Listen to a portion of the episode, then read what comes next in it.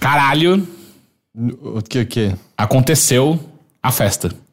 Ah, três anos. Não aconteceu? Aconteceu. Eu acho que aconteceu. Gente. Na minha cabeça aconteceu. Aconteceu pra caralho. Aconteceu. E foi muito da hora, cara. Eu gostei bastante também. O que Foi vocês bom, acharam? né? Conta pra mim o que vocês Suave, foi tranquilo. É, foi ótimo. suave né? é uma boa não teve, definição. não teve nenhum, nenhum, nenhuma dor de cabeça. Foi tipo uma tarde agradável. Eu olhava batendo aquele solzinho, as pessoas tomando uma cerveja refrescante e de boa. Tava uma sunset party super gostosa, sabe? Eu gosto que a realidade do Party. a realidade do Henrique que não teve que buscar cerveja nenhuma vez é completamente diferente da Ah, minha. mas, ah, mas a, gente, a gente pegou duas vezes. Foi tranquilo também. Deu pra ir do lado ali. Ah, mas foi a cansativo gente pra mim. foi Aquilo pegar- não foi divertido. É, mas foi tão rápido. A gente pegou cerveja duas vezes e gelo duas vezes. Quê? É, você não lembra? A gente foi comprar gelo em posto de gasolina duas vezes. A gente, foi, a gente saiu quatro vezes da festa? Não, uma das vezes. Uma vez a gente saiu pra comprar gelo só. Ah. Uma vez a gente saiu pra comprar cerveja só. E aí numa a gente foi no extra e comprou cerveja. E, aí gelo. eu peguei gelo. E aí tanto que eu passei num caixa separado de você. A terceira eu não lembro. Ah, aliás, essa última eu lembro, eu não lembro uma que a gente foi só pra gelo. A gente foi num posto Ipiranga. E aí eu peguei um picolé de uva e você pagou o picolé de uva pra mim. Pô, de nada. Pô, mas a gente, a gente subestimou a capacidade do nosso público de beber, né? É que, na verdade, o calor incentivou as pessoas a beber Exato, mais. tipo, a gente teve basicamente a mesma quantidade de pessoas que a gente teve na nossa festa anterior. Eu acho que teve mais. Umas 130 a gente É, então, mas aqui na né? outra foram 120, basicamente Cara, a mas, mesma mas alguém quantidade. contou factualmente? O Ricardo contou. É, eu vi o estado que ele tava. eu não Ricardo sei. tava ótimo, que É, isso? O. Ricardo e a Bia, exemplos de trabalho, são essas duas pessoas que tomaram uma ou duas cervejas cada um e não tomaram mais Eu nada. não sei, mas eu tive a impressão que tava consideravelmente mais. Todo mundo falava, cara, tá muito mais cheio da E eu última vez. sinto também que teve uma. ah, ah, um público que foi mudando um pouquinho, sabe? Tipo, tanto é que mais pra noite eu via pessoas que eu não tinha visto antes e as Ah, pessoas sim. que eu tinha visto antes eu não, Sim. tinha, não tava vendo à noite. Então foi um público bem. Ah, Rolou, rolou uma, uma É, uma, rotatoriedade. uma, uma E- rotatividade. E conversando com. É. o que, que você Eu gostei, falou, eu gostei da nova palavra que eu inventei. Rotatoriedade. E eu conversei com muitas pessoas que era a primeira festa do site que eles tinham ido. Então, o que é sempre legal, né? Sim. legal ver os mesmos rostos de novo, mas é sempre legal ver que, ah, tem gente que tá indo ver a primeira vez e aí saca o que é. Porque acho que tinha muita gente também surpresa com, ah, é tipo uma festa em casa isso daqui. Porque É, é. meio que é uma festa numa casa mesmo. é uma sunset party, gente. Sabe, daí a gente dá esse tipo de, de, de coisa, a, a gente não vai trair de É uma festa do, público. Do Lusco Fusco, que tal? É, eu O gosto que que é do Lusco Lusco-Fusco. Fusco? É crepúsculo, que é sunset, né? Twilight. Tipo, o sunset é o Twilight, certo? É o Lusco. É o Lusco. É uma sunset party. Só não é uma pool party porque não tinha uma piscina, mas podia ser também. Mas enfim, foi muito legal, eu gostei bastante. É, eu acho que o nosso DJ acertou dessa vez. Sim, tava bom. Ele, Né? ele variou bastante o, o, o som, mas sempre, tipo, ele transitava muito bem entre estilos e sempre mantendo um ritmo animado. E Ele ficou bem pessoas- feliz, foi engraçado. Teve uma a gente foi Ah, conversar é. com ele e ele tava tipo, pô, eu mandei mó bem hoje, acho que eu nunca toquei tão bem. ele tava meio bêbado, mas eu mas acho que ele tava- mandou a bem. trilha sonora tava complementar de uma maneira positiva. Aham, aham. É, O Food Truck aparentemente foi um grande sucesso. acabou tudo, né? Acabou absolutamente tudo, até Uau. as fritas. Eu comi uma teoria no começo. Eu não comi nada, eu fiquei não muito comi. chateado. E, e aí depois. É porque então eu já sabia, sabe? Falei, cara, eu preciso comer agora, é importante. Eu já tinha tomado umas duas cervejas. A gente almoçou, né? Eu comi um. Eu achei que todo mundo ia pedir sanduíche. Eu pedi sanduíche, obviamente, no- lá, era de queijo branco com peito de peru, então me sustentou por 20 minutos aproximadamente. É. Aí eu comi, tava bom. Mas aí eu já vi no meio da tarde umas pessoas falando, ô, acabou o bacon. Eu falei, puta, eu comi o bacon. O bacon tava bom. É, então, acabou meio, E aí meio depois, rápido aí depois acabou o hambúrguer como um todo. É, então, foi, foi um, um grande. A gente acertou basicamente em tudo. Eu fiquei muito feliz. A única coisa foi, foi o comecinho que eu achei meio devagar por conta da. Da equipe de filmagem que foi lá. Daí isso meio que não deixou a gente começar tão rápido, tão forte quanto a gente deveria. Mas o começo de festa é sempre mais devagar, né? Sim, sim, não sim, não sim, vai sim. começar no mesmo ritmo. Leva pelo menos umas duas horas para as pessoas é, começarem a se soltar um pouquinho mais. E eu também acho que no começo do dia tava meio que simplesmente quente demais pra todo mundo conseguir. Tanto que eu fui, eu moro muito perto da, da VR Gamer, eu fui e voltei porque eu tava de calça e vim botar uma bermuda e voltar pra lá, porque tava meio. tava meio insuportável, assim, de quente. É, e ainda mais agora que na VR Game te- tem uma cobertura que é muito bom Uma pra vários pérgola, uma momentos. pérgola. Uma- Não, não, é pergolato. Então, aquilo é uma pérgola. Não é não? Não. Pergolado é uma. É uma. Como se diz? É um ato, né? É um ato. foi É, foi, ele pergolado. foi pergolado. É, mas aquilo é uma É, pérgola. o nome não é? do, do substantivo é pérgola mesmo, né? tipo, é o substantivo do, acho do, que é. do, do bagulho lá. Achou que eu não sabia do que eu tava Sério? falando? Não, eu tô muito assustado. É pérgola mesmo? Pra mim era o pergolado, era tudo aquilo. Aquilo é um grande pergolado. Não, como se chama um teto de plástico que você coloca num quintal? Pérgola. Ah, ok, ok. Enfim, aquilo é muito bom pra vários momentos, mas aqui, quando tava só calor, era só tipo, fuck. É, era uma estufinha. É. Enfim, muito obrigado a todos que foram à festa Uhum. do, do Overloader. Também parabéns a VR Gamer pelo seu um ano, né? E muito obrigado, Leandro. que- Exato. Que, deixa a gente usar. E também parabéns pela Schoolfish, né? Que também teve seu evento. Eles tinham um bolo, do nada. Eles tinham um bolo, pois bolo, é. Segundo a Bia, teve um momento onde começaram a cantar parabéns. E eu já tava bêbado e eu só fiquei olhando pra aquilo, tentando entender completamente sozinho. Então, é que a As gente- pessoas olhando à minha volta, olhando, tipo, o que, que o Teixeira tá fazendo? Eu só tava tipo. Então, mas aconteceu também. Eu tava de costas, daí eu vi que tava rolando parabéns. Eu falei, ué, gente, nem me chamaram. Uhum, e daí eu cheguei perto pra ver, olhei o bolo e falei, ah, não, não é pra gente, não. Não é meu. Mas aí eu acho que isso aconteceu uma hora que a gente foi comprar gelo, eu acho. Porque a gente voltou Ah, é? e aí tinham muitas pessoas com bolinho na mão. Eu falei, Não, não, eu via contando parabéns. Ah, é, não, então eu acho que eu devia estar lá fora na hora, É, não é, sei. é, é. Porque isso também aconteceu, né? Tinha um grupo grande na, na entrada e na calçada ali. e Sim, tal. sim, a gente separou em dois. É. Enfim, muito bom. É... A gente tem que ver se a gente consegue umas fotos maneiras, né? Sim, eu tenho que Tem que perguntar pro Sasaki. Sasaki, é. Ele É, tirou, tirou muitas muitas fotos. É, é. E. Feliz que o nosso, nosso amigo Bruno Isidro tá com a cabeça intacta. O que aconteceu? Ele deu um pe... Tá ligado onde começa aquele deck de madeira?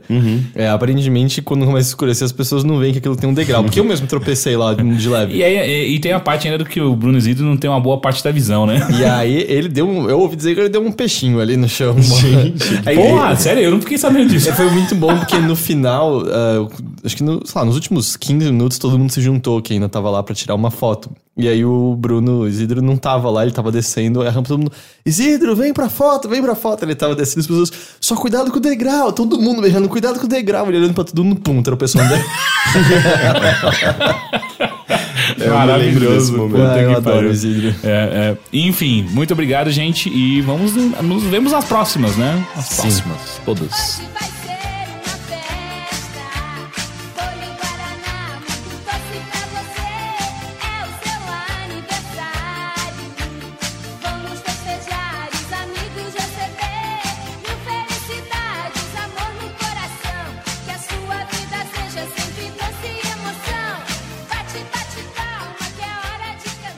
Começar com você, então, Henrique Sampaio. Olá. Como foi a sua última semana de vida?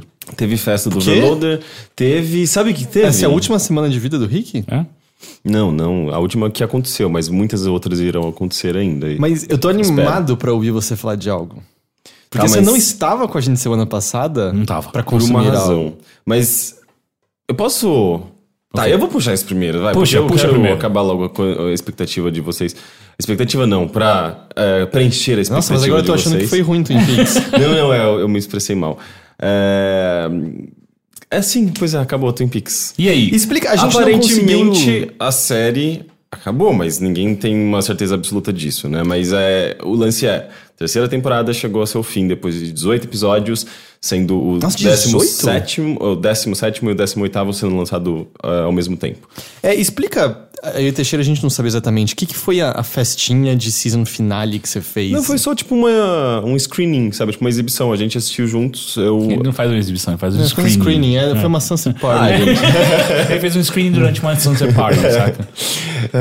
Mas por que, que você precisava de torta de cereja? e- Não, porque, tipo, eu tenho um grupinho no, no WhatsApp de alguns amigos, quatro pessoas só, na verdade. Um grupinho de amigos que assistem e gostam de compartilhar ideias e teorias e tal. Porque eu acho que a maneira correta de você assistir, assistir Twin Peaks, você precisa de pelo menos uma outra pessoa para você tentar dialogar e tentar entender. E, e daí a gente combinou de fazer uma sessãozinha porque a gente justamente queria ter um momento para tanto para concluir a série, né, que é sei lá, foi uma coisa meio inesperada, de repente uma terceira temporada e as pessoas celebraram isso, né? Eu acho que foi um momento para quem gosta da série, eu acho que foi um momento de de tipo olhar para trás e, porra, essa jornada foi muito foda, sabe? E ao mesmo tempo, sei lá, nesses eventos eu imagino que sei lá, você quer entrar no clima, sabe? Então, cada um levou alguma coisinha que fosse que remetesse a série de alguma forma. É, então, eu- eu- essa era a minha pergunta, assim, torta de cereja é uma coisa importante? Sim, a Cherry Pie da, da, do Diner da, da, da Dona. Norma. Norma. Norma. Dona é amiga da, da Laura. E é do diner, tá? Não é da lanchonete. Ah, é o Diner, gente. É o super americano, tradicional. É, e Ele o- acontece no Twilight também? Não. É, mas mas o, a Cherry Pie é, um, é, o- é é meio que o prato principal da, da- desse restaurante da Norma, que é o RR Diner. Por isso é um diner. e, e a gente inicialmente pensou em também café, só que o negócio ia acontecer à noite. É, não, isso ia uma funcionar beber ideia café. de ferrar o dia seguinte inteiro. Mas o, o, o Alan Troib, que participou do, de um Mothership com a gente Uhum. uma vez, ele fez, eu acho que White Russians, que vai Sim, Uhum. leite, licor de café. licor não de é? café e vodka. Dá pra fazer de outras maneiras, mas mais fácil é leite, licor de café e vodka. E- mas enfim, foi, foi, foi divertido. É, e, e quanto ao final em si, é muito. É é difícil de falar porque é, é, é, Twin Peaks se tornou um negócio extremamente abstrato. é, então dá pra falar em termos de, de como a série se fechou é, e como ela foi concluída, sem entrar em spoilers. Mas mesmo, mesmo eu acho que envolvendo. Se eu, se eu fosse envolver spoilers, eu teria muita dificuldade de, de explicar exatamente o que aconteceu, porque ninguém entende completamente. Só, só um passo anterior. Por que, que ele lançou? Tem algum motivo dele ter lançado os dois últimos episódios juntos?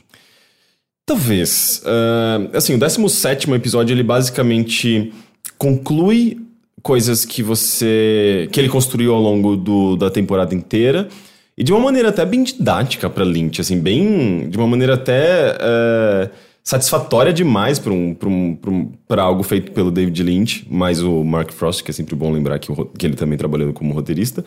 Então, é, foi curioso, assim, porque de repente as coisas estavam sendo fechadas e todo mundo ficou meio. Nossa, parece que ele tá fazendo um afago na gente, né? Tipo, a coisa. Eu tô dando pra vocês isso aqui é, agora. é, porque assim, ele passou uma temporada inteira. Eu queria entender o que exatamente o Heitor tá fazendo. É, pois é, cara, sobre Eu tava tentando não chamar atenção. Eu não tô entendendo. Eu- meu olho tá inchado ou tá alguma coisa? O Não. meu olho direito aqui. Ta- talvez esteja um pouco. Ele, tipo, começou a doer muito do nada e ele parece mais pesado agora. Sério? Não é?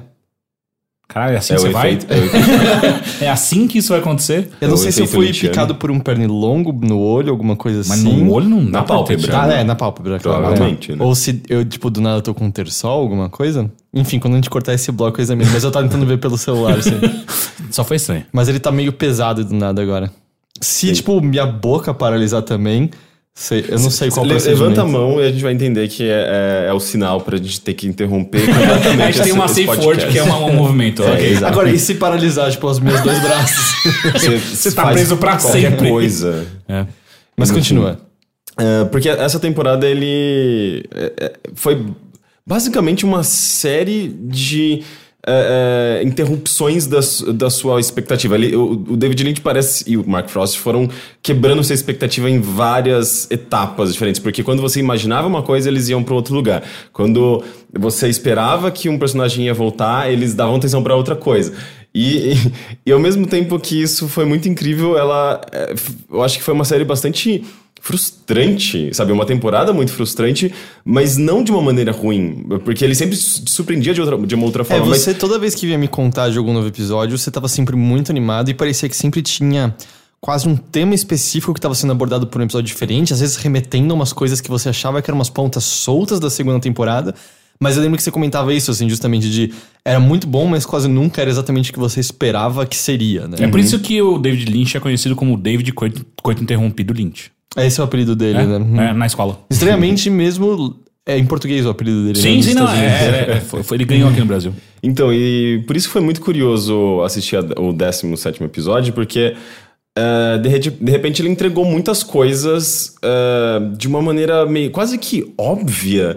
E daí a gente ficava, ué, isso tá muito legal, mas ao mesmo tempo tá Não é tão, o que- tá É uma pegadinha, fácil. Exato, você sabe pegadinha. que é uma armadilha. Se o É, David é. Lynch tá te entregando assim, então. você sabe que. E, e- e a, a cena meio que final, que parece muito, assim, tipo, soa muito como conclusão daquela temporada. Que no 17 episódio, daí você fica, ué, mas tem mais um episódio, tem alguma coisa estranha. É, ela é muito esquisita, muito, muito, muito estranha. Tipo, coisa sobreposta. Ok, que David Lynch trabalha muito com sobreposi- sobreposição de imagem, é, essa temporada é cheia de sobreposições, mas eh, existe uma sequência de aproximadamente cinco minutos no qual você vê os olhos de um personagem como eh, meio que a câmera estivesse focada só nos olhos dele e toda uma outra sequência passando paralelamente. É como se ele tivesse tivesse essa imagem dos olhos sobrepostas Como se a, fossem os pensamentos de uma a esse, pessoa. a todo assim. esse evento. E esse He só- did the fucking Evangelion. sendo que esse personagem está nessa cena, interagindo com os outros personagens. E Ele chama Shinji E os, também. o- e os olhos passam alguma fo- informação específica? Não, ele basicamente é como se ele estivesse assistindo ou como se ele estivesse tendo uma plena noção de que tudo aquilo já aconteceu. É, e fica em aberto. É, e, e, e você fica. Tipo, o que, que tá acontecendo, sabe? Tipo, como vários outros momentos. Isso é no Peaks, mas- 17 ainda. Exato. É, e, e, e algumas coisas, se- algumas, algumas mitologias inteiras são fechadas ali, sabe? Tipo, coisas que iniciaram no- na primeira temporada, meio que chegam a alguma conclusão nesse 17 episódio. E, E coisas grandes mesmo? coisas Tipo, muito grandes, só que de uma maneira muito esquisita. tipo, e- me fala um mistério que fecha, mas não como ele fecha. Mas tipo um que eu, eu saberia, porque eu assisti a primeira e a segunda temporada. Eu não sei, eu eu não, não sou como spoiler. Não, só falar, tipo, ah, ele fala o que acontece ali, sobre isso. Um dos principais vilões da série é, é meio que eliminado. Ok. É, Deus te elimine. Existem alguns vilões nessa série. É, pois é, por isso que eu fiz ok. E, e, e, e- e- tipo, uma coisa meio esquisita. Aliás, é, as coisas acontecem, tipo, digamos, você tem essa, eh, esses, essas conclusões, e daí você parte pro 18 episódio. E de repente ele puxa seu tapete, sabe? Tipo, você fica completamente sem chão novamente, porque ele começa a brincar com realidades, com paralelismos de realidade, com novamente com, com identidades. para você ter uma ideia, o, Mike, o Kyle MacLachlan, eh, eu imaginava que ele ia interpretar uns três ou quatro personagens. Tem um quinto personagem no último episódio que ele interpreta, sabe? Uma das muitas variações Quem do é mesmo Kyle personagem. É o Cooper, Ah, ok. o agente Obrigado. Cooper. O cara do queixo maravilhoso. Sim. E, e é muito louco, porque eu assisti o primeiro, eu comecei a reassistir ah, eh, essa temporada novamente um dia antes de assistir esses dois últimos episódios. E meio que por coincidência mesmo, tipo, eu tava querendo antecipar algumas coisas. E daí notei que no primeiro episódio ele fala de muitas coisas que não, não fazem sentido durante a série inteira. No primeiro da terceira temporada. Exato. É, tipo, uns números soltos, uns Só que códigos. essas realidades paralelas que aparecem no. Daí você assiste o último episódio e fala, eu saquei tudo, sabe? Tipo, saquei tudo, digamos, naquele primeiro momento. Mas isso não quer dizer que eu tenha entendido a série como um todo. Não, é porque você precisa de teoria, você precisa de muitas pessoas tentando decodificar aquilo. Mas.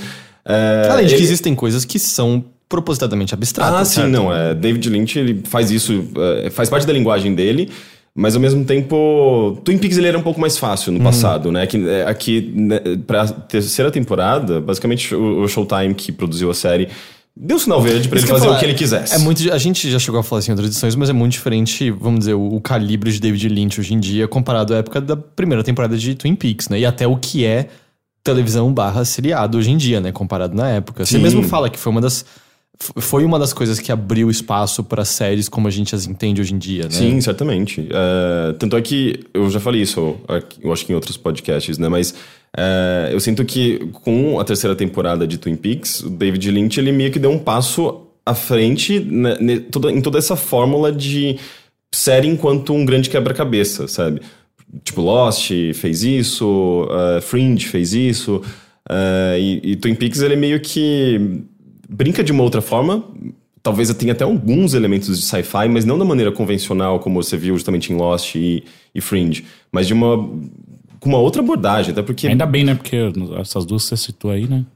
não, mas elas tiveram seu impacto popular. Ah, eu sim. acho que elas tiveram sua Sim. relevância naquele momento, sabe? E, e- e esse último episódio é, é muito interessante porque ele. Você vê novamente ele repetindo algumas coisas que você já tinha visto em outros episódios, como por exemplo, cenas longas. Tem, sei lá, provavelmente. O episódio é basicamente uma, uma viagem de carro de South Dakota até é, parte mais norte dos Estados Unidos, ou seja, tipo, é uma viagem longa que eles fazem de carro, dois personagens, e, e é, um- é, é tudo muito silencioso, é, você não, e, é um, e é um silêncio muito agonizante, porque você não sabe se são mais aqueles personagens que você acompanhou, o que você viu, você não sabe exatamente qual é a condição deles, o que eles estão fazendo, e eles não falam, eles não dialogam. E rola também aquela é aflição difícil. de. Cara, vai acabar esse episódio e eu não vou ter resposta nenhuma. Sim, que é aquela aflição que a gente tinha quando a medo. gente acompanha a série na TV, que você olhava assim, cara, já são quase oito, esse vilão não foi acabando. derrotado, é parte 1, não é? Essa porra, essa porra é parte 1. E aí você sabe que você nunca vai pegar o horário da parte 2. E, e quando ele, ele chega nesses momentos finais, é, não sei, assim, tipo, é um, pra mim é um- é uma coisa que vai ficar muito marcada pra mim, sabe? Tipo, a, os últimos diálogos, a- porque envolve justamente o que tem de mais icônico nas primeiras temporadas. Envolve a família Palmer, envolve é, toda uma, uma coisa que estava lá muito no começo da série e que está sendo, digamos, reinterpretada e tem todo um loop de novo com o começo da série. Porque a terceira temporada você mal tem é, menção à família Palmer, você tem ali a Sarah, Sarah Palmer em algum momento, você tem a Lara Palmer na Red Room em algum momento, mas eles meio que são elementos passados. E de repente você Até percebe porque que... o caso dela tava resolvido na segunda temporada. É, teoricamente tava? sim. Ah, mas eh, essa série ela puxa, ela mostra a importância dessa, de- desse caso e desses personagens novamente de uma maneira muito mais simbólica e, e, e num outro plano, sabe, de existência, digamos assim. E, e, e esse final ele faz essa ponte com, com os o primeiro filme, aliás, o, a, a primeira temporada e o filme, inclusive reinterpretando ele de outras maneiras. Ele utiliza cenas da, do filme é, e dá um outro contexto a elas. Personagem, um personagem, por exemplo, na, na terceira temporada, ele meio que tem essa brincadeira de realidade e tempo. Ele, ele aparece numa cena do filme e a personagem do filme interage com esse personagem que tá na terceira temporada. É tipo explosões de cabeça, assim. Eles fazem uma brincadeira com edição e com. Eu acho que algumas coisas eles de fato recriaram, são novas. Mas é, é muito foda, assim. É, é meio que brincando com um negócio que já E a existia há pessoa 25 você descobre que anos. você tem que dar play no filme em certos episódios ao mesmo tempo. E no disco do Pink Floyd. e é- E botar Ah. a de trás pra frente. Não, isso aconteceu, aconteceu nesse final de semana uma, um AMA, uh, aqueles Ask Me Anything lá no Reddit, com a produtora executiva, acho que chama, chama Sabrina Sutherland. E ela trabalha com o David Lynch há muito tempo. E ela só falou, ele é muito louco mesmo, gente. Sério, Não, não, Ela, ela falou que não é a maneira correta de assistir, assim, tipo, criando essas- esses paralelismos, Ah, porque as colocando pessoas duas coisas. consideraram Sim, isso, tem né? muitas exibições, sei lá, de pessoas no YouTube colocando duas cenas paralelas e, e- e assistindo e as pessoas encontrando significados. e- porque, tipo. Sim, porque agora o monstro tá solto. As É, pessoas vão encontrar Sim, elas vão tentar coisas. fa- criar teorias e fazer comparações de inúmeras maneiras, né? Então, é eu acho que é importante também você tentar direcionar um pouquinho, sabe? Mas David Lynch mesmo não faz nada disso. Acho que ele só fica rindo das pessoas nesse momento. É, E e- nada, nada, nada, então, sobre. Assim. Se nunca mais houver nada, nada, nada de Twin Peaks, você tá satisfeito, tá bom? Sim e não. Porque, assim, é, eu sinto que eu jamais esperaria uma coisa concreta e fechadinha de Sim, Twin nunca Peaks, vai ser. porque- Eles viveram felizes para É, sempre, porque David não é. Lynch o... nunca foi sobre isso. E, e- mas ao mesmo tempo que esse, esse final ele é muito aberto e ele é muito é, angustiante, ele é lindo, sabe? A maneira como ele, ele, ele faz essas pontes com o passado, a maneira como ele cria essas novas realidades e, e brinca com todo o conceito da, da série e, e as, a lore toda que ele foi criando, sabe? E é é uma maneira brilhante de você puxar o tapete debaixo do, do espectador e brincar com o- os sentimentos dele, mas de uma maneira, eu acho que não perversa, sabe? Uma, uma maneira que faz sentido dentro de tudo aquilo que ele foi criando, sabe? De toda aquela lógica interna da, da série. E, e, novamente, fazendo esse loop com o passado e trazendo de volta esses, esses personagens tão icônicos e... e não sei, é tipo... Estavam é, é bonito, desaparecidos, sabe? É, é E- muito mas bonito. existem maneiras também né, de se encerrar uma história mesmo com, sei lá, termos abstratos. Podia, sei lá, aparecer Laura Palmer e falar, tem sempre uma torta de cereja, tem sempre um gigante, e aí vários Coopers, e aí fecha tudo. Com várias Laura Palmers afogando o É. E- e- o mais legal é que Tá. é você perceber que se você entra no Reddit agora, continua super forte, assim, as pessoas trabalhando em teorias, e vai ter um livro do, do Mark Frost, eh, eu não lembro o nome, mas é justamente, eu acho que ele trabalhou enquanto, eh, paralelamente à série, com, eu acho que desenvolvendo mais alguns elementos. Ele é quem escreveu o outro livro lá, que também... sobre É, ele escreveu o, o Final Do- não, Final Dossier, eu acho que vai ser esse último livro, mas eu acho que ele escreveu talvez o The Secret Stories of Twin Peaks, se eu não me engano. Tem um livro que inclusive, pelo que eu tava vendo, a A Simone Campos, que, que participou de uma bilheteria com a gente, ela traduziu. É. É, é um livro que tem uma capa toda zigue-zague, assim, igual o chão do, da, da Black Lodge. É, eu preciso pegar esses livros, eu não li eles ainda. Mas, mas enfim, eu, eu sinto que o universo é tão forte e é tão rico que você pode explorar de muitas formas diferentes. E assim, se você pega o, o, o último episódio, fica muito claro, assim, tipo, que se eles quiserem, se o elenco quiser trabalhar, se o David Lynch estiver disposto é, e tiver dinheiro, pode acontecer, porque é muito rico ainda, tem muita coisa a ser explorada. Existe, Existem, digamos, alguns vilões, existem é, personagens a serem desenvolvidos novamente ou ten- tendo uma continuidade nesse desenvolvimento. Você então, sabe qual foi a popularidade das terceira temporada? Teve sucesso? eu não sei, eu não tenho de números, mas de- eh, ao longo da, dessa temporada, ahn, a Showtime dizia que era, ela ati- atingiu picos de novas assinaturas, pessoas que queriam assistir a série e para isso elas ass- assinavam a Showtime, né? Pra, pra- eu acho que não por TV a cabo, mas online mesmo, né? Por Eu imagino que ela também possa pegar dados lá, tipo Netflix, já que Netflix exibiu aqui no Brasil, É, aqui exemplo. no Brasil, né? pelo que eu sei, foi Netflix que exibiu, mas eu, eu também sempre via no Netflix ah, quando eu entrava, né, independente de ser da minha conta pessoal, na conta de outras pessoas, quando eu ia assistir na casa do meu namorado, que não assistia Twin Peaks, ninguém na casa dele assistia, sempre aparecia lá, tipo, em alta, Twin Peaks. É, então, o meu aparece sempre no- nos primeiros destaques Uhum. e tal. Eu só não fui ver pra não fazer que nem o seu amigo. Assim que começa a assistir, assistir sem, sem ah, considerar que existiam duas outras temporadas, achando que era aquela primeira E temporada. aí ele ficou muito confuso, falando, cara, não tô entendendo nada. É, ele se falando, sentiu velho." super burro, sabe? Mas eu acho que foi, isso foi um erro do, do próprio Net, da, da Netflix, porque eles colocam temporadas, uma. É, porque só tem uma temporada lá, né? É, e eu daí imagino que dá se a eles... entender que aquela é a primeira temporada. Eu imagino né? que se eles pudessem, eles teriam disponibilizado as É, duas primeiras. sim. Deve ser alguma coisa contratual que impediu. Sim, porque eu imagino que muitas pessoas é, é, que não assistiram as temporadas anteriores viram que tinha uma temporada, temporada nova e tentaram buscar no próprio Netflix as temporadas anteriores pra te- ver em, em cronologia, né? E eu acho que devem ter ficado, ficado frustrados e não É, assistiram. eu consegui porque meu irmão tinha. Tem. É Blu-ray? Não sei se é DVD, mas aí ele me arranjou. Tem, tem, é. Tem inclusive aquele é, The Full Mystery, não sei o que, que é, são todos os. é, eu acho que tem o filme e, e as duas temporadas iniciais. Mas acho que dá pra ficar. Dá pra falar ah, ah, muito tranquilamente que a pessoa que provavelmente mais assistiu Twin Peaks é o próprio David Lynch, né? Porque pra ele saber de tudo isso e conseguir fazer. é- Não, você sabe entregar do todo o cabelo? Ah. É espaço de cérebro também. Ah, sim, É, não, é, pode, é, pode é. ser, pode ser. Mas é que não. é, Eu, eu sinto que. é, ok, David Lynch tem ali também o, o- o próprio Mark, Mark Frost trabalhando nesse universo junto com ele. Tem outras produtoras também envolvidas, sabe? Tipo a, Sar- a Sabrina Sutherland, que falou lá no, no Reddit.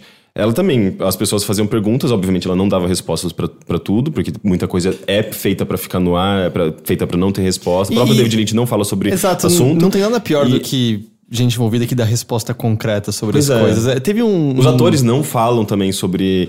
é, eu acho que a, Lau- a Laura Dern, a Laura Dern deu algumas interpretações dela da- do último episódio, depois que acabou a, a série e tal. É, mas é muito raro você ver, tipo, algum ator falando uma coisa muito concreta do que ele acha que é. Porque eles mesmos não sabem. É, então tinha uns trechos de entrevistas com o David Lynch rolando no Twitter. Eu não sei quão nova ou velha a entrevista é. Mas era justamente ressaltando esse fato dele querer manter certas coisas abstratas. Al- Alguém per- perguntando sobre o lance de um bebê na banheira. Ah, do. do... Não, mas isso não é do, do Razorhead? Então, eu não sei eu- qual era o fonte da entrevista, mas era alguém perguntando assim, mas qual é o, qual é o papel do bebê na banheira ali? Não sei, não tem papel. e as pessoas. Não, mas por que ele tá lá? Ah, ele tá lá porque eu acho que é importante ter o bebê na banheira. Sabe? Ele não vai dizer assim, o bebê na banheira representa a vitalidade dos homens e coisas E o do David Lynch, ele, ele tem uma maneira muito diferente de, de escrever roteiros e dirigir, né? Que ele pensa mais em ideias e a partir dessas ideias ele vai gerando conexões. É, não sei se ele tem uma escola específica de, de roteiro, de escrita, mas é, o próprio ah, Estrada, ah, Estrada Perdida, ele pensou na ideia de um casal recebendo fitas eh, anônimas e, essa, e o conteúdo dessas fitas, sabe? E qual seria o impacto disso. Depois disso, ele vai desenvolvendo outras coisas e vai criando conexões, mas sempre com base em um. em, sei lá, não sei se é uma filosofia própria dele. Ele, ele é adepto de meditação tibetana, ele tem suas, suas crenças, e tudo, tudo isso parece estar incluído de alguma forma nesse universo lynchiano, porque todos os filmes conversam de alguma forma, algumas pessoas interpretam como se eles tivessem, fizessem parte do mesmo universo, físico, né? Mas, mas não, é só porque ele de fato ele tem algumas. Ele segue alguns conceitos universais que ele aplica na, nos, na- nos, nos roteiros dele, sabe? Esse lance de eh, conceitos filosóficos de realidade, eh, de, de, de percepção, tudo isso tá presente ali. Não é à toa que você tem em todos os filmes personagens que são duplicados, são réplicas. Então, eh, tipo doppelgangers mesmo. é, doppelgangers. Eh, você tem. eh, sempre a realidade tá, tá refletindo o estado emocional daquele personagem de alguma forma, então a realidade é sempre distorcida. eh, tem a, questão de espaço e tempo é sempre muito relativa. É muito comum você ter o mesmo personagem tendo contato com ele mesmo, ou ele se observando em alguma, alguma outra situação.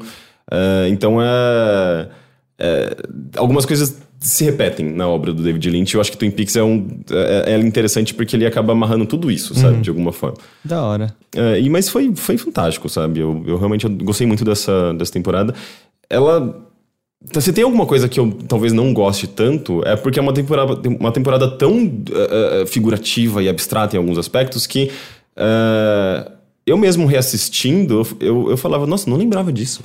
Coisas que Não, e entram também- e saem na mesma, na mesma hora. E porque... são 18 episódios também, É né? longo, é, sim. assim, puramente em tempo. Tem coisas que sua cabeça não sabe na hora que elas têm importância futura e você joga fora. E, cara, isso já acontece com filmes de duas horas. Você vê uma segunda vez e fala, cara, eu não lembrava dessa Sim. cena. 18 episódios, cada um uma hora, é impossível você É, reter tanto é tudo. que muita coisa também que eu não, não havia entendido e coisas que eram tão esquisitas e abstratas que eu acabei meio que passou batido no começo, na primeira vez. Agora assistindo de novo, você tendo algumas informações do, do, digamos, do futuro, embora essa série não, tenha, não seja necessariamente cronológica, eh, você consegue ente- entender melhor, sabe? sabe? Você consegue interpretar melhor, você tem mais tempo, acho que mais ponderações, você tem mais é, mais carga, sei lá, de informação mesmo e, e sensibilidade pra entender isso, sabe? Então é muito legal reassistir agora uma segunda vez. E você percebe também o quão engraçada essa série é. tem coisas, cenas engraçadas, tem coisas muito bizarras.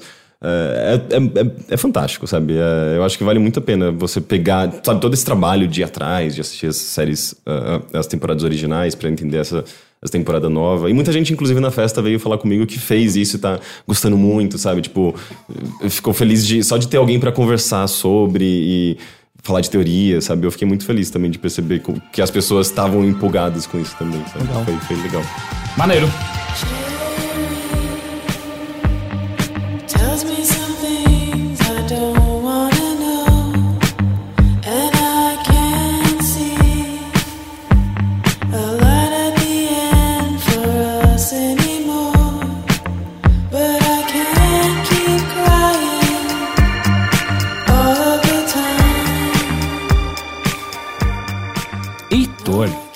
Falar de alguma coisa mais? você ia falar de mais alguma coisa, Não, eu, só- eu- podia só comentar brevemente Falei. que eu assisti o Bingo e eu adorei, eu achei maravilhoso. Muito bom, né? É fantástico, cara. E tecnicamente ele é incrível também, né? Tipo, tem. Uma das, das cenas mais impressionantes pra mim foi quando você tem um plano sequência no apartamento dele. Existe uma. Eu, posso, eu acho que não é spoiler. é, É, spoiler porque é a história original, né? Tá bom. Mas enfim, acontece uma coisa nesse apartamento que já é meio chocante. A cena continua de e de repente a câmera sai do apartamento flutuando pra fora e fala, ok, isso é um drone. e ele dá, ele passeia pelo, por aquele cenário, que você percebe que inclusive é a região da Paulista.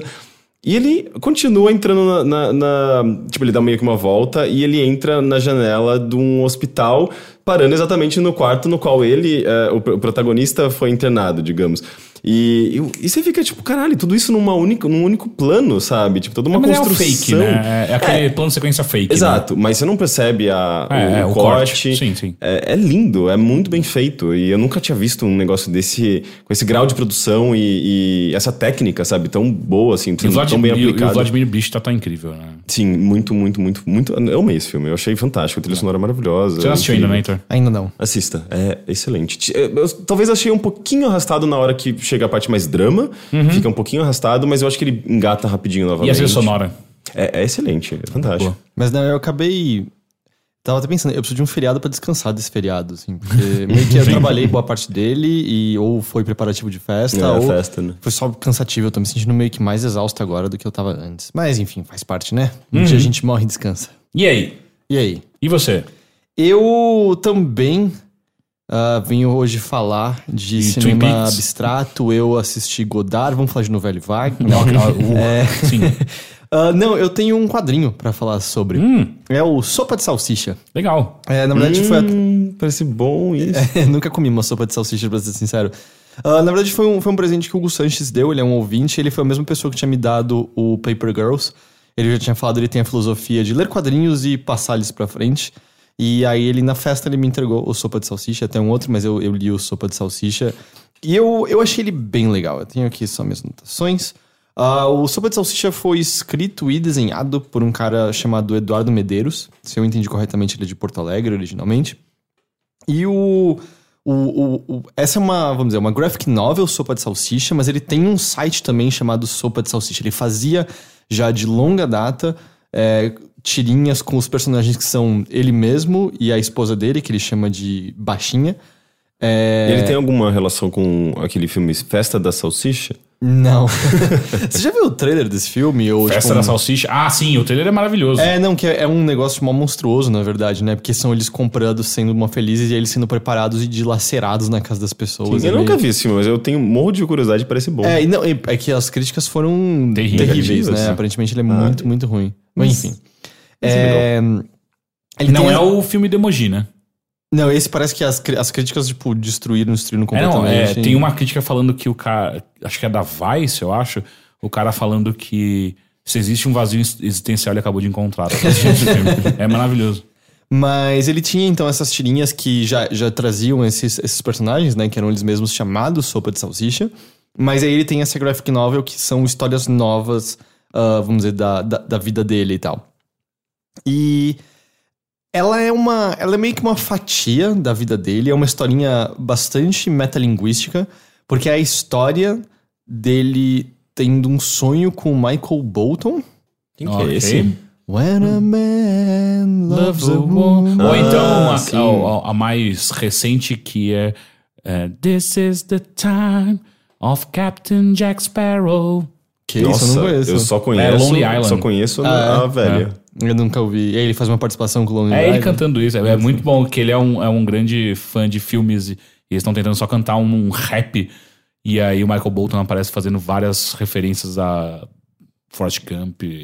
Mas qual que é a relação dele com o Michael Bolton? Ele o, sonha O com protagonista, o Eduardo Medeiros, sonha com o Michael Bolton e o Michael Bolton fala pra ele que ele devia fazer uma graphic novel. Slide. E basicamente isso.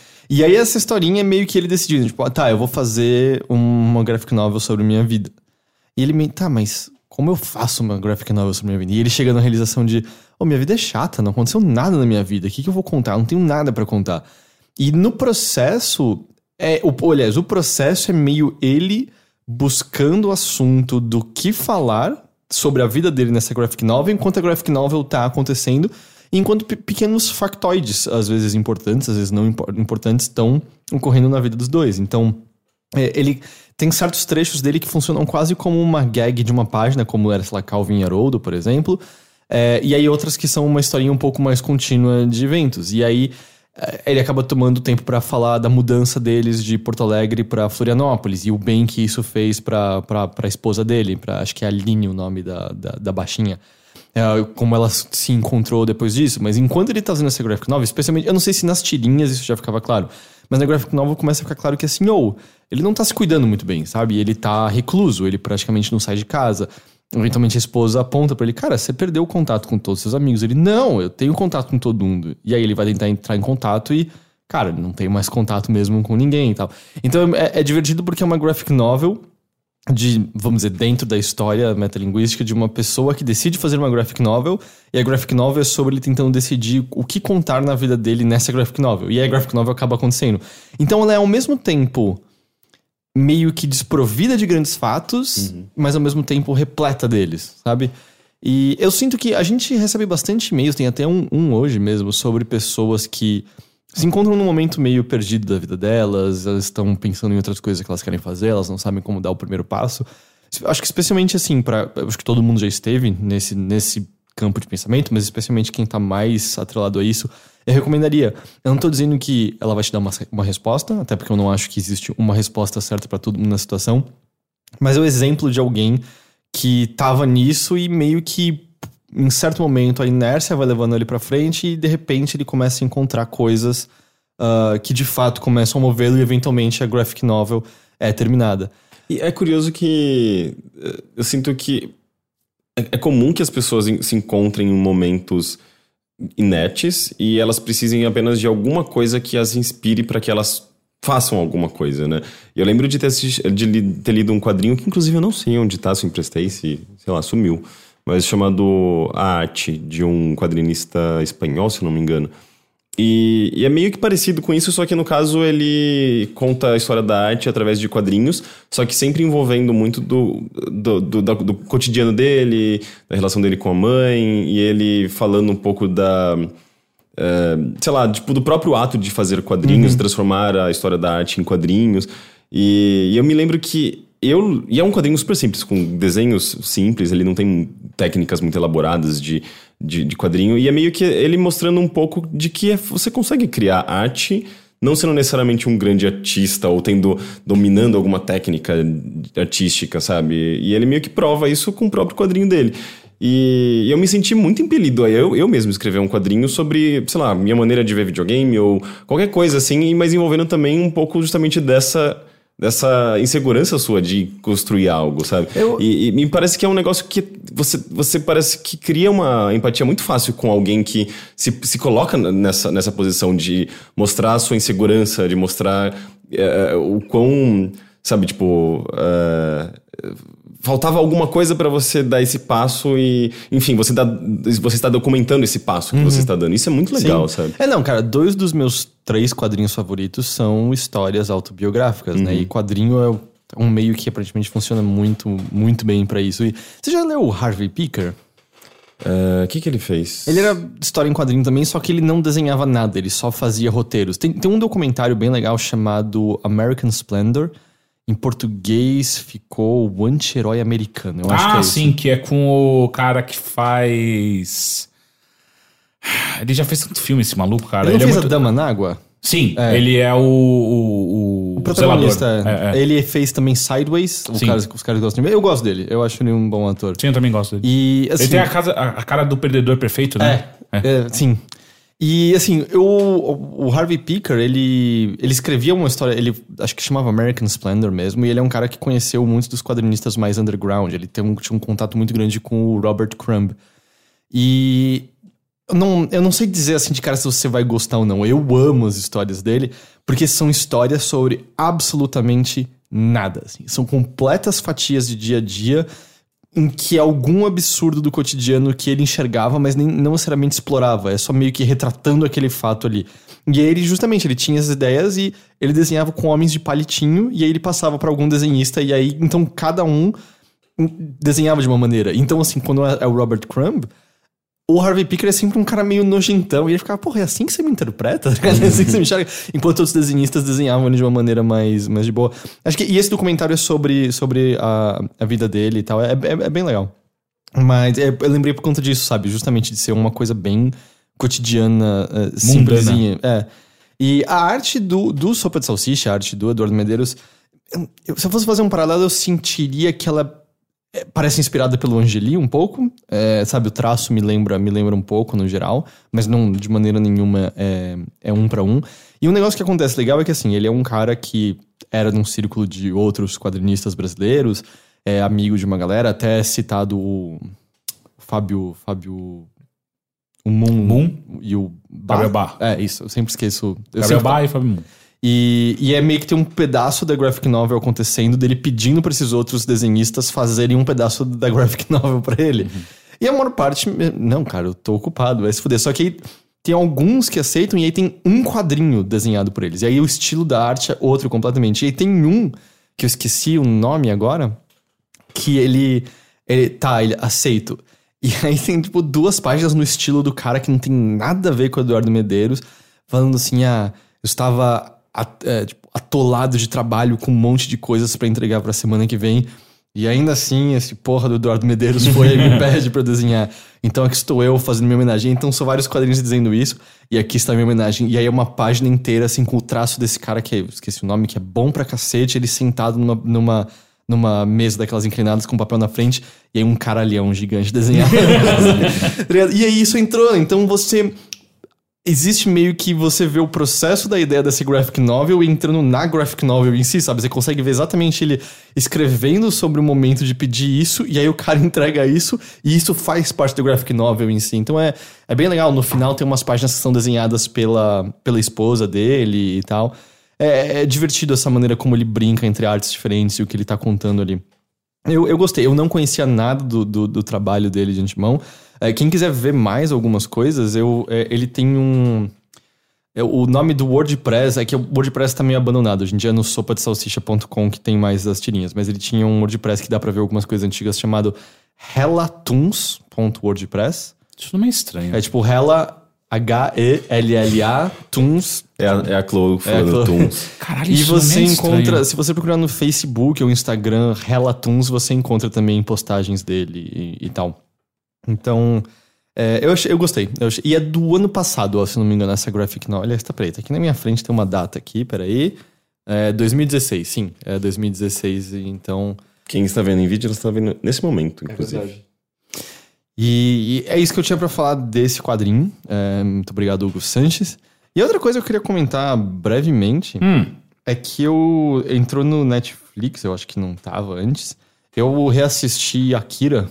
Ah, e aí? sim. É, vocês já assistiram já na vida, Sim, né? Muitas vezes. É, eu, eu tinha visto fazia muito, muito, muito tempo. E É um aí. pesado, né? Sim e não. Eu acho que hoje em dia ele é pesado por contas. Pô, tem, tem um estupro, ah, tem mortes bem violentas. Bem no começo, quando acho que a polícia metralha um cara, não é que ela dá um tiro, né? Ela metralha até o cara virar carne moída, basicamente e tal. Mas assim, a animação continua, a qualidade da animação é, continua É maravilhoso. incrível. Neo Tóquio é, é um lugar assim. Você queria muito visitar, não queria? Visitar, visitar é a Sim, palavra, sim, porque é sim. um lugar claustrofóbico, aqueles, tipo, você vê as janelinhas de cada andar, é um lugar claustrofóbico do As, anima os- as ilustrações de background são impressionantes, Muito, né? muito. Os prédios. A moto do Caneda continua legal pra caralho. Com aquele efeito de, de. aquele traço que vai ser. aquele rastro, né? Que ele É. deixa. Que atualmente me, me soa como uma ideia já, já repetida muitas vezes, mas eu não sei se nessa época existia algum filme que já tinha usado essa ideia de, de uma moto deixar o rastro de luz no- na, na estrada.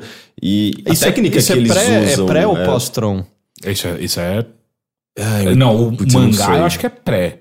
Mas não tinha rastro de luz no mangá. É, né? não sei. Mas de qualquer Ah, forma, a técnica. de linha, né? A técnica usada é fantástica, porque é tudo manual, né? Não tem nada de computação gráfica nesse filme. Então é bem Então, impressionante. nesse sentido é pesado, assim. O que também é um pouco surpreendente é o quão mais simples é toda a história e todo o roteiro dele, na verdade. Assim, tem muitas coisas que são só meio que grandes coincidências, na verdade. Assim, toda a maneira como o Tetsu vai parar na mão do governo e acaba sendo feito nele os experimentos pra- do Akira pra ele ter os poderes é meio é um é quase um grande Deus ex machina assim, da É. mesma maneira toda a maneira como o Kaneda encontra a garota que faz parte da resistência que leva ele pro Tetsu também assim tem muitas coincidências acontecendo uma na outra A história não é das melhores, eu sinto, assim. Eu acho que simbolicamente tem coisas legais e.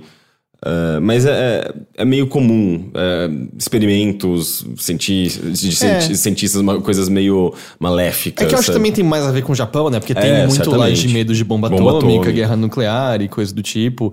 E eu não sei também se existe uma questão de. de parece que descolamento da sociedade, um, um- um medo do governo não estar te apoiando, fazendo uma coisa escondida. Eu não sei direito como culturalmente af- afeta lá, mas sim, eu, eu diria que eu concordo com isso. Assim, é uma história muito mais simples e uma aventurinha muito mais direto ao ponto. Até o Kaneda pedir pra explicarem pra ele o que raios é o Akira. E aí, meu amigo, entra naquelas. Exposição pura. Não, entra naquelas abstrações que você, tipo. Tá, ninguém pensou muito sobre isso, né? Porque, É, ah, mas é a parte mais confusa, é, que até hoje mesmo. eu não- é toda, é toda energia existe continuamente, você herdou energia, então a energia do seu antepassado antes de você evoluir quando uma, era uma ameba é essa mesma, mas você não tinha acesso a ela, só teve acesso depois de evoluir. Mas e se um ser pudesse ter acesso à energia dele da próxima evolução? O que. Ah, vira, vira Twin Peaks, né? É tipo isso. E aí, todos nós temos esse potencial, todos somos aqui. Você, cara, eu achei que eu tava acompanhando tudo de boa até aqui. Aí você vê, tipo, da onde saiu o Evangelion, né? Ah, e, e da mesma maneira, assim, toda, toda a escalada do Tetsu pra. Eu, eu não lembrava disso. Ele no começo ele é basicamente um irmãozinho mais novo da galera, assim, pra de repente virar o, o genocida que ele vira, de já ah, ninguém mais vai rir de mim, eu vou proteger a todos. Tudo E bem. tem, uma, e tem uma coisa, talvez, também de. Ah, como que eu posso dizer? Tipo, de uma pessoa que ela é. Ela se sente muito fragilizada e de repente. ah, fragilizada e ao mesmo tempo cheia de mágoas. E depois, quando ela, ela ganha poder, ela quer usar isso da maneira mais vingativa possível. É, e mais ele falam que ele sofria bullying, ele sempre ficou pra trás, ele era o membro da equipe que tava tentando provar ele, tanto que ele sofre o acidente porque ele vai correndo atrás sozinho de um dos palhaços, porque ele quer mostrar pra todo mundo que ele consegue derrubar um palhaço. Sim. Ele não consegue proteger a namorada dele, que acaba sendo estuprada pelos, pelos palhaços mesmo. Se eu não tô enganado. Chora não. Eu sei Não. que é difícil, mas. E. Então, assim, isso tem, tem até que uma construção, mas é muito. É um filme curto, né? Tem também uma é muito súbito, de repente, tipo, você tá matando todo mundo que você conhecia e fazendo várias coisas. E eu, eu não li o mangá, mas eu imagino que ele deve de- dedicar mais tempo a cada uma, cada uma dessas coisas, né? É, então é, o primeiro volume tá aqui e tá sendo lançado nas bancas agora, né? O, o Akira, eu tava querendo talvez ir atrás, porque o mangá tem um final diferente, se eu não me engano. Mas. E eu, e esse lá, toda. toda A trilha sonora desse filme é incrível. Sim, é muito legal. É maravilhosa. E aí, todo aquele final é ainda é absolutamente chocante, é nojento. Eu lembro de ver aquilo quando criança e eu acho que me traumatizou de alguma maneira. assim.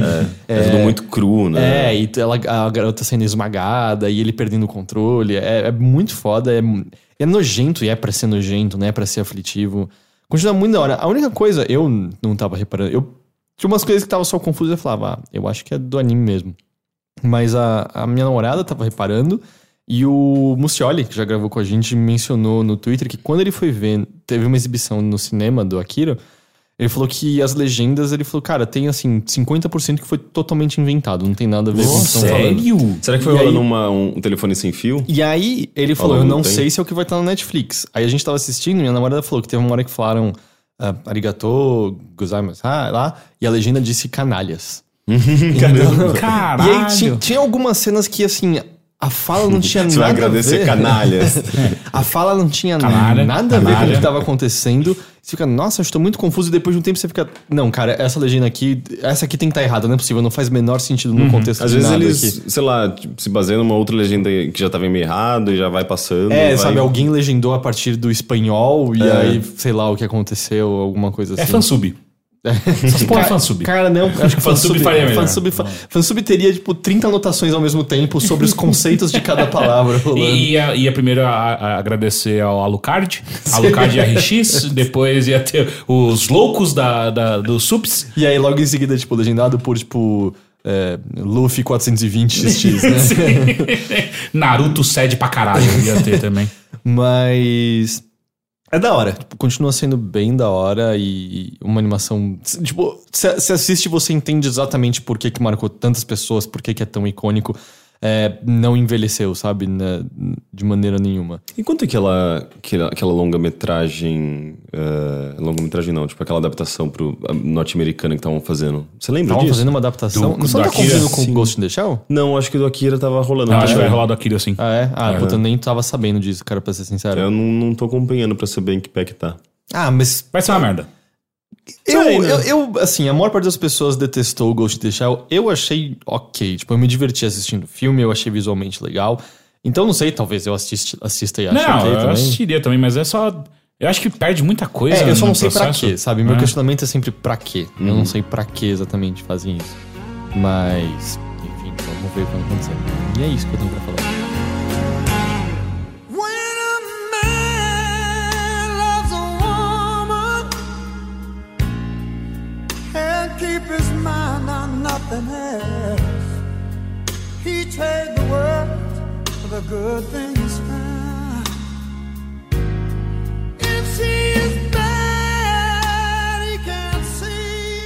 Eu tenho apenas uma coisa. Ah, um filme de terror ruim. a falar. Na verdade, não. A gente tem um episódio só sobre um filme de terror ruim.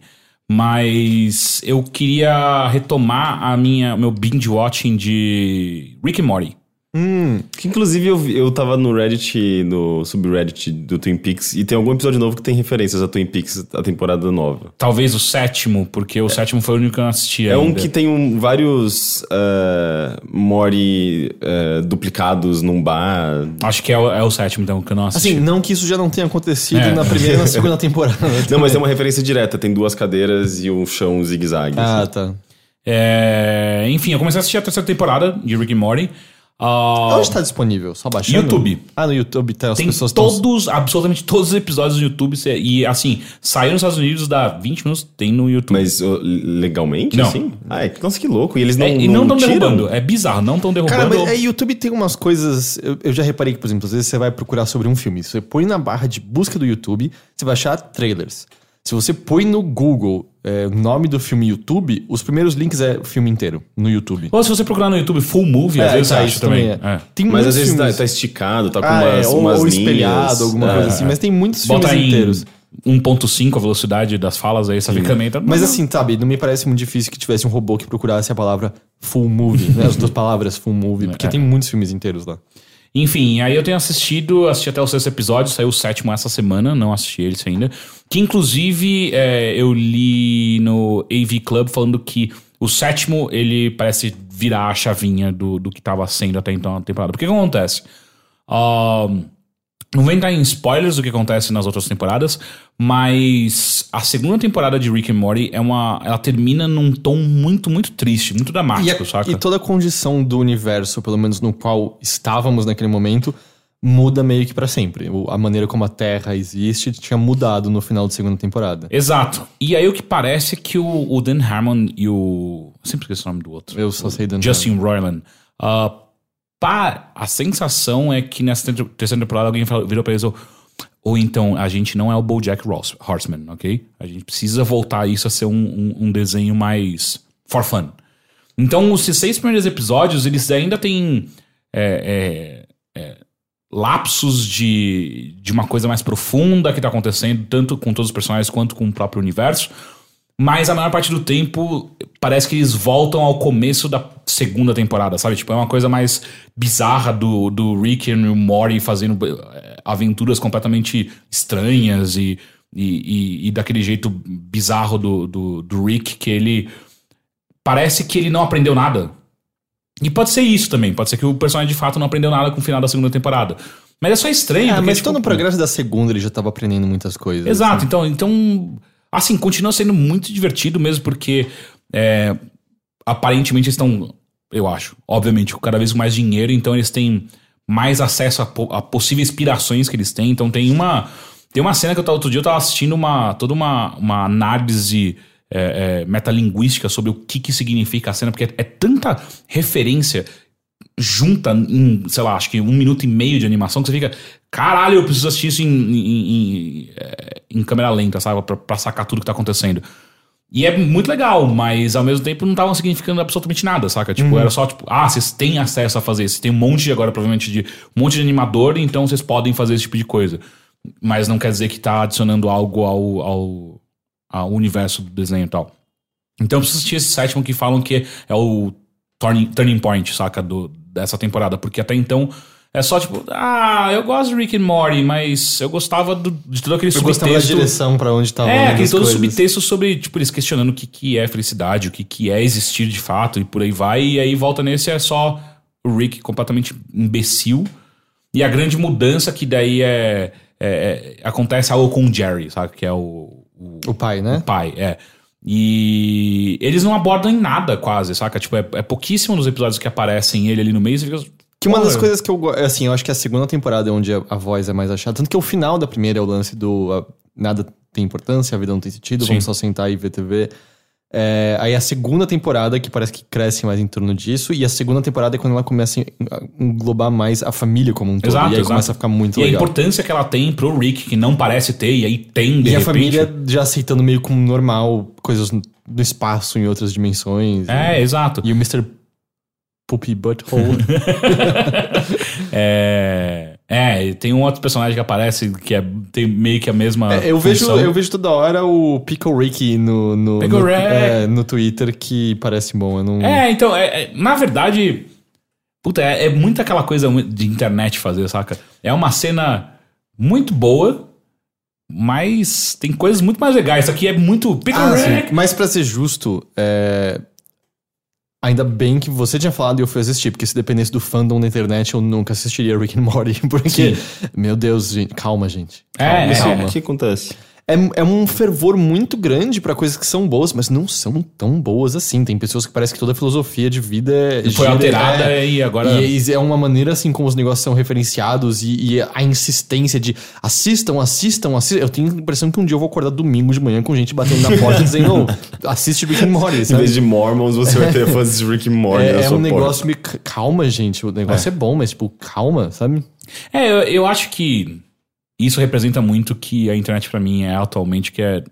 É, é Ah, elevada a, ex- né? é, a, exaustão, qualquer coisa, sabe? Tipo, qualquer coisa É. perde a graça porque todo mundo quer drenar completamente todo e qualquer significado possível e imaginável sobre algo, até uma hora que vira só uma casca oca de um monte de gente falando Pickle Rick!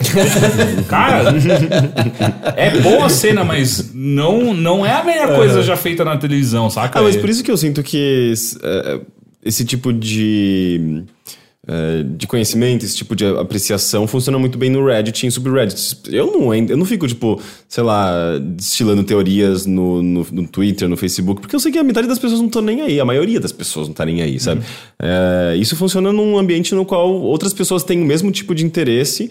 E ali vai ser mais apreciado, vai ser mais desenvolvido, mas não funciona fora desses ambientes mais especializados, digamos, sabe? Mas acho que mesmo nesses ambientes, às vezes eu fico me perguntando se o próprio criador acha que é tudo isso a obra, sabe? Já é tão profunda assim, sabe? Do tipo, não me parece que você sentar e conversar com o Dan Harmon, ele vai falar, é porque Rick and Morty é, é para mudar a vida das pessoas. Tipo, em nenhum momento me parece que esse é o objetivo da obra em si. Eu não sei quantos autores têm de fato esse objetivo da obra deles. Não sei se o David Lynch tá escrevendo um negócio, ha, eu vou acabar com dias das pessoas com essa cena. Tipo, pra mim é só, tipo, ele faz porque ele precisa fazer. O que é importante pra ele. Exato. Então, Então, é a forma dele se expressar também. Exato. Então, e aí, quando as pessoas entram nesse modo do tipo, minha vida é isso agora, é só assustador. Esse, ca- calma. E, e é, é o que mais me tem me, me afastado de acompanhar fandoms de maneira geral, tipo Game of Thrones, ou seja, é, é, até mesmo Twin Peaks. Eu falei, cara, deixa acabar isso daí. Eu vou pegar aquele link que você me mostrou que é em 20 minutos. Resume, me relembra tudo que foi a primeira segunda temporada. E aí eu vou assistir com calma, sabe? Tipo, ok, vamos, vamos ver. É a mesma coisa que aconteceu com Breaking Bad, saca? Breaking Bad, tipo, puta, puta série do caralho que as pessoas simplesmente em algum momento.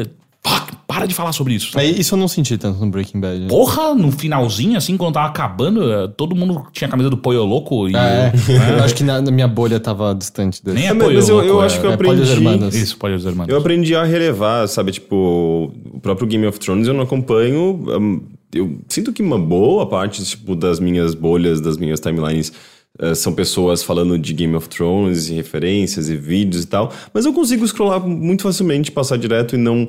Eu não me sinto, não me sinto incomodado ou que eu tô perdendo alguma coisa muito grande ou que eu tô sendo pressionado a consumir. Mas depois de um tempo eu comecei a relevar isso até como. Tipo, sei lá, da, da mesma maneira como eu tô relevando música ruim do vizinho, sabe? Tipo. Ah, não, mas de maneira nenhuma. Não tô xingando É, não, as é. pessoas, só meio que. É só. É um fervor que é meio. Eu não sinto nenhuma das outras coisas. assim, Eu sinto a galera, por exemplo, comentando Game of Thrones quando tava o episódio passando na TV. Rick and Morty parece que virou filosofia de vida pra umas pessoas. E, e, e, assim, tipo, você quer comentar, comenta, vai fundo, não é isso. Pra mim é, é só eu analisando de fora, olhando de fora, tipo, nossa, é, é assim que, que vocês consomem essas coisas, é só meio estranho às vezes pra mim. Não vocês, todo eu? mundo. Você tá falando de mim?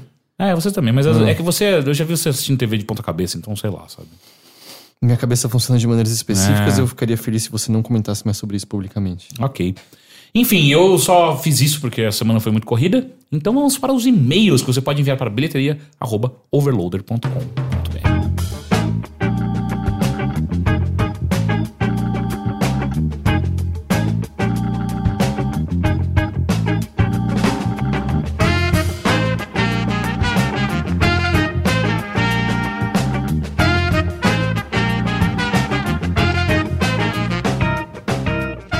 primeiro e-mail então. Hello Overloaders. Sou Douglas, tenho 29 anos, moro e sempre morei em Brasília e trabalho em infra- infraestrutura de TI. Que bom que ele sempre morou em Brasília. Sobre a bilheteria 138, queria comentar alguns pontos. Primeiro, sobre o relato do Rick que veio para Brasília, fiquei um pouco surpreso, pois ele conheceu coisas que nunca tive curiosidade de conhecer: o museu e o parque do novo Nicolândia. Acho que Sim, essa o parque. Descuriosidade se deve por eu morar por aqui. Talvez habitantes locais não se interessem muito por seus pontos turísticos. Muitas vezes co- conhecem quando acompanham parentes e amigos turísticos ah, para esses locais. Estou falando uma verdade ou é só comigo que isso acontece? Eu acho que é Não, normal. Quando é você é muito pré- próximo do negócio, você acaba ignorando um pouco. É, tem muita coisas coisa- em São Paulo que eu nunca fui, eu acho. É, tem muita, muita coisa em São Paulo que eu conheci graças a alguém que tava viajando. e Fala, ah, me leva, tipo. Ou ok. mesmo, sabe, quan- eu consigo contar meio que nos dedos quantas vezes eu entrei no MASP na vida inteira, Uhum. sabe? E tá- eu moro muito perto, sabe? Dá pra ir tranquilamente lá. Segundo, como assim o Heitor achou lixo o anime do Death Note? Como Um dos assim? melhores animes que já assisti. Ah, cara, eu, eu, acho que eu já falei sobre isso no passado. Eu, eu, eu fui assistir porque eu vi muitas pessoas falando, cara, é fantástico, é a melhor coisa que eu assisti. Eu ainda acho que é um grupo inteiro de pessoas que tá só me zoando. Porque eu achei vergonhoso. Fizeram você perder eu seu tempo, achei né? vergonhoso de ruim, assim. É, é alguma, é uma dos roteiros mais, assim, arrancado do cu de uma pessoa, sem sentido nenhum. As lógicas são risíveis, os personagens são babacas. É, a- tipo, nada. A maneira como aquilo encaixa é só inteligente se você não pensar sobre nada por mais que 5 segundos. Death Note ou Attack on Titan? Eu nunca vi Attack on Titan, mas eu fiquei vendo. Eu, eu não joguei porque eu não tava com dinheiro na época, mas eu fiquei com vontade de jogar um Musou de Attack on Titan. E aí eu fiquei vendo vídeos do Musou de Attack on Titan. Enquanto mais eu via vídeos do Musou, eu comecei a ficar com vontade de assistir o Attack on Titan. Porra, é animal Attack on Titan. Tipo, assim, a primeira temporada eu preciso assistir o resto, mas a primeira temporada é muito da hora, cara. E aí. Mas eu, não, eu nunca assisti. E aí. Mas, cara, eu não sei, assim. Eu acho. Eu acho Death Note é meio. é- eu não sei, é muito ruim, cara. É muito, muito Eu acho ruim. que foi do meio pra muito. É, Não, é, não, é, é muito ruim. Eu falei que eu considero uma das piores coisas que, tipo, eu, eu- E eu vi inteiro, porque era a época que eu fazia esteira assistindo basicamente anime, assim. Foi assim que eu assisti tudo que eu assisti de Naruto, foi assim que eu assisti tudo que eu assisti de One Piece, foi assim que eu assisti Ghost in the Shell inteiro. E aí tava todo mundo falando do, do, do... Caralho, qual é o nome? Death Note. E aí eu falei, ah, eu vou até o fim. E aí, óbvio que eu não, eu não tô nem entrando no mérito da segunda metade, que é a até quem gosta admite que é, tá? É um lixo. assim, porque a segunda metade é uma piada. né? Então. Ok. Terceiro ponto que eu comento- queria comentar. Mudando um pouco de assunto, vocês gostam muito de jogos de tabuleiro? Vocês procuram jogar jogos diferentes? Tem grupos específicos que vocês jogam? Pergunto isso porque já ouvi vocês falarem que jogam alguns jogos de tabuleiro e atualmente estou jogando muito jogo de. Ele repete algumas vezes jogo de tabuleiro. Meu hobby mudou quase completamente de jogos virtuais para os analógicos. Vocês têm esse interesse pelos jogos de tabuleiro? Em mais e menos grau de jogo de tabuleiro? Ah, eu gosto bastante. Eu só não saio o suficiente ou tento organizar vezes o suficiente pra jogar com as pessoas, mas toda vez que eu jogo eu falo, porra, inclusive comprei Zombicide gastei uma puta grana pra jogar duas vezes. Eu, é, Zombicide é mó legal, o problema é que ele é, ele é um investimento, né? Do tipo, nem eu tô falando, pô, vou jogar sozinho, sabe? Não, nem ligo que não tem todo mundo, Não, que dá, dá não pra jogar sozinho. nenhuma. Mas é só triste, mais. é, só triste. Mas é, Zombicide ele é. Ele vai demorar um tempo, né, pra você para você terminar uma partida Uhum, e tudo mais. E eu sinto também que Zombicide, ele é, é. A partir da segunda metade da duração da partida que começa a ficar realmente legal. Que é quando começa a ficar tenso e começa. Além de que tem algumas coisas de fator de sorte. Se aparece o, o grandão lá logo no começo e dá um Fudeu. jeito de matar, mas vamos supor se alguém tem um molotov meio. Ah, essa pressão acabou um pouco agora, Uhum. né? Mas eu, eu também gosto de jogos de tabuleiro. Eu só acho que eu não. eu- aqui em casa tem, tem o Zombicide, tem o. Eu tenho o Bang Dice, que eu acho mó divertido. Ele é super simples e tal, as partidas acabam rapidinho, mas eu acho mó legal. Bang? É. Sim. Mas eu tenho a versão de dado. Ah, entendi. Porque tem uma a versão. joguei. É, Ele é mais. Ele é um pouco mais baseado em sorte do que o. Do que o De cartas. de cartas, mas ele, ele é bem legal também. Eu tenho o Munchkin do Adventure Time. Munchkin, de maneira geral, eu gosto. Tenho. Munchkin, eu apreciava. Eu joguei umas duas vezes. As duas últimas vezes que eu joguei, eu só fiquei. "É, por que, que esse jogo faz sucesso? É um monte de regra, regra aleatória que se- anula uma outra. Você tem que ficar é, é, lendo demais as cartas, porque justamente tem regra demais. É, é, eu achei um saco. É, tinha umas pessoas jogando Munchkin na festa. Tinha. Ah, é? eu não lembro. Tem aqui, tem. Ah, eu gosto muito do King of Tokyo, que é do Overloader, na Sim. verdade. É um Ah, jogo é super legal. fácil de entender e é, é divertido. O Overloader que fez. E eu tenho. Qual é aquele lá que o Nix ama, mas ele fica bravo com tudo que a gente faz? Co- co- Codinomes. Code- é, Codenames. É, co- codinomes. É, esse é bem legal. Eu acho que a única, a única- minha única coisa assim com o jogo de tabuleiro é que você tem que estar combinado de antemão com as pessoas de que o dia é pra jogar jogo de tabuleiro. Porque, por exemplo, ah, vem um pessoal aqui em casa. Você não puxa Você não- do nada, É, né? tipo, galera, vamos jogar um jogo Vamos, vamos, vamos aqui jogar um Settlers Porque Catan determina, determina o clima da noite e Sim. aí também vira assim, alguém ia tomar umas cervejas. Aí vira o cara que não presta atenção no turno dele e só é frustrante pra Não, todo é, mundo. tem que ser Lembra quando eu comprei Catan e a gente decidiu jogar em casa, tava todo mundo muito, muito louco? É, não- Aí acho que você eu falou assim, fiquei- vou ler as instruções. E eu- Meia eu- hora depois. Eu li e eu consegui, tipo, entender várias coisas, mas aí eu não conseguia passar pra ninguém as Não. instruções e a gente só continuou bebendo É depois. que é o, envolve o círculo mágico, né? Tipo, de você. As pessoas têm que fazer parte do. Das, têm que entender as mesmas regras. Elas. eh, Existe um compromisso de tempo, de atenção.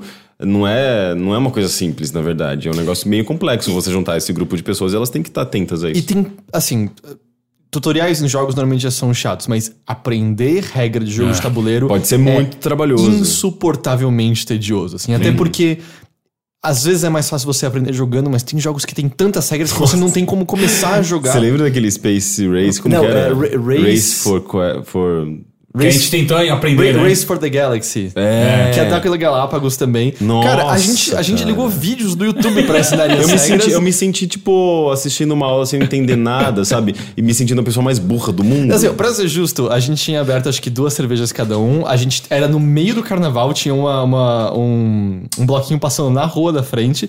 A Que gente, tristeza, A gente, a gente jogou tipo umas três partidas do King of Tokyo. Que foi legal. Ah, isso aqui foi muito legal.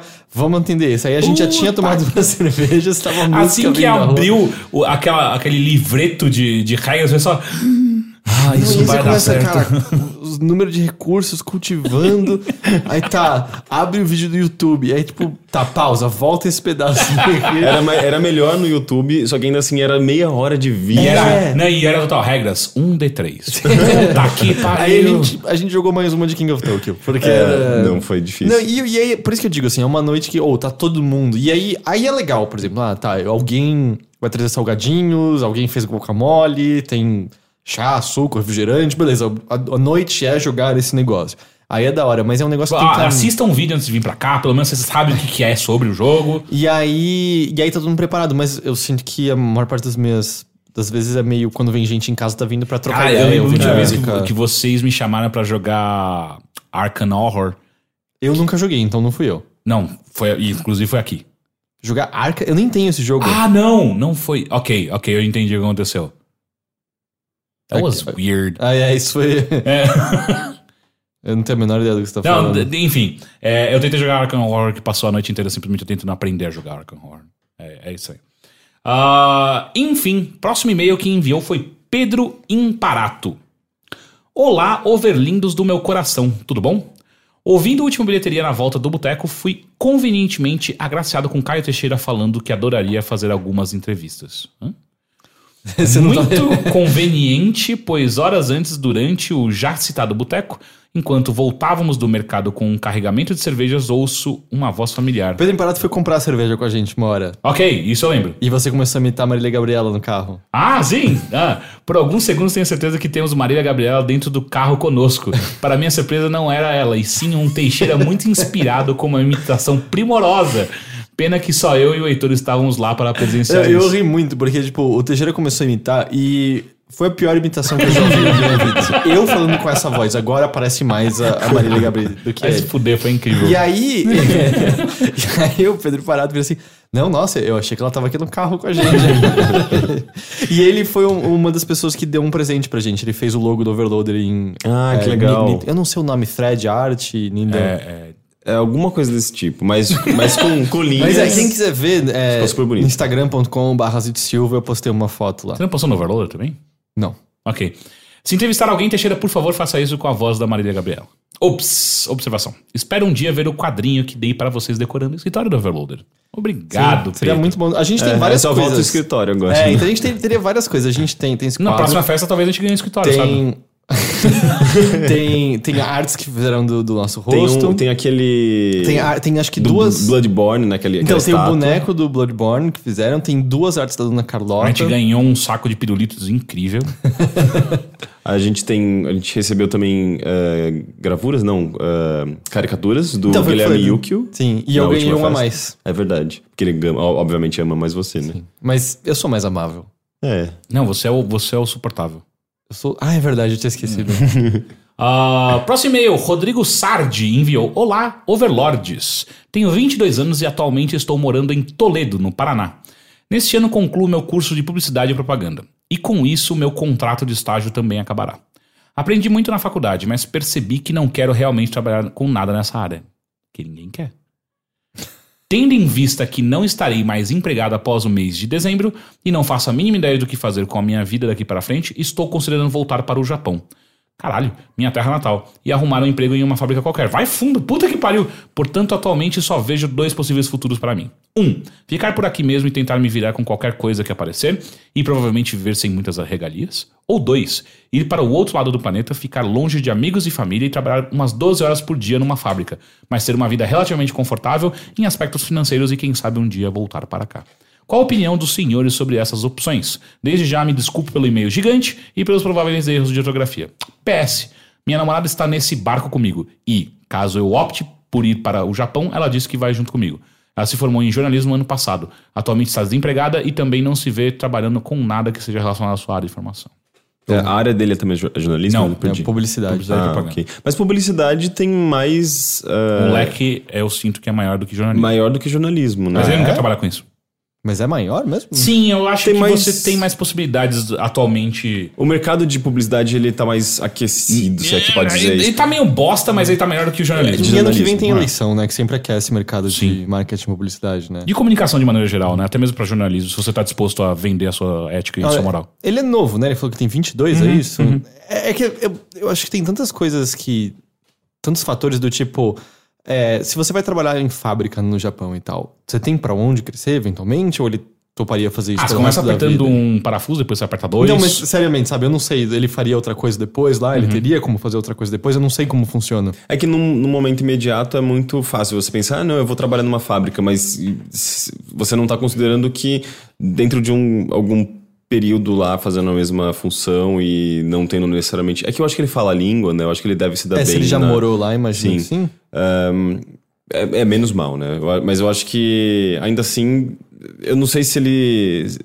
Vai, vai, vai bater uma insatisfação, eu imagino. Se, É, se- não, se- eu- se vai ser basicamente um trabalho braçal. E eu, tô- eu pergunto também assim, só porque, sabe, ele tem 22 anos, do tipo, tá, ele vai, ele passa três anos fazendo essas coisas. Tá jovem pra caralho, ainda. Ele, mas eu digo, aí ele percebe que, ah, não, ele queria voltar a trabalhar com publicidade ou alguma outra coisa, e aí às vezes ele não tem mais experiência pra poder entrar em algum lugar, sabe? Uhum. Eu, eu não sei como funciona exatamente essa área, nem como funcionam os tipos de emprego que ele poderia ter no Japão.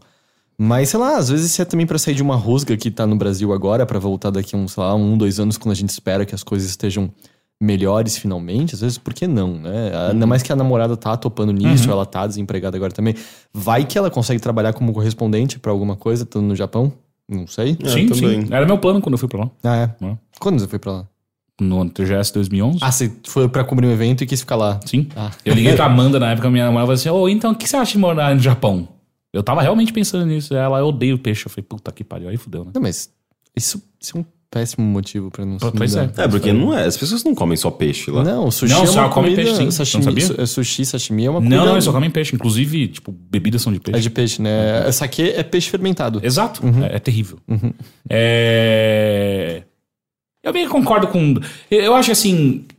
Mas você tá achando que, tipo, você tem 22, vai fundo, e aí se der merda no que vem, você volta e... É, eu acho que é uma idade boa pra fazer esses, esses Exato, porque assim, experimentos. né? eu, eu, eu, quando eu tava na faculdade, eu tinha um sonho muito grande de morar fora durante, sei lá, um ano que seja, um ano e meio, alguma coisa pra. Ah, primeiro aperfeiçoar meu inglês e, tipo, ah, cara, sei lá, vai que eu vi- encontro uma vida fora do Eu Brasil. me arrependo bastante de não ter feito algum tipo Exato. de intercâmbio Então de seis até meses hoje ou eu olho pra trás e falo assim, porra, é porque assim, naquela época daria total pra fazer, porque, ah, meu, eu tenho 20 anos, beleza, trabalhar como ah, é, é, garçom em algum lugar E durante eu, e eu nem não- trabalhava enquanto fazia faculdade, dava pra trancar e voltar. Exato, sabe? Tipo, eu tava trabalhando né? no shopping ainda, tipo, foda-se, saca? Trabalho em outro lugar. E aí foi passando o tempo até uma hora que tipo, eu tenho uma carreira, tipo, eu abandonar essa carreira pra ir trabalhar como garçom no lugar, pra depois tentar voltar pra cá, é simplesmente um absurdo pra mim atualmente. Não, não faz o menor sentido.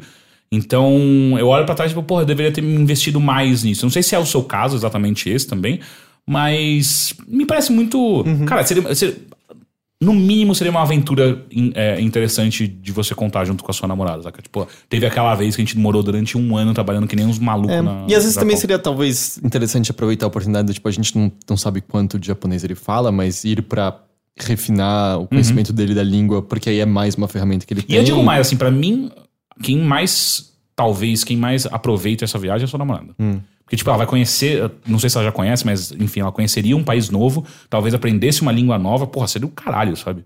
Eu acho. Enfim, boa sorte. Tem uma coisa pra dizer, Rick?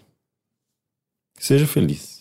Isso, Esse é um bom. É. apenas que busquem conhecimento. Bilu quer pegar o objeto da sua mão. Bilu, é, eu não trouxe objeto e a gente não quer que você toque em mim, Bilu, por favor. Eu entendo o pensamento.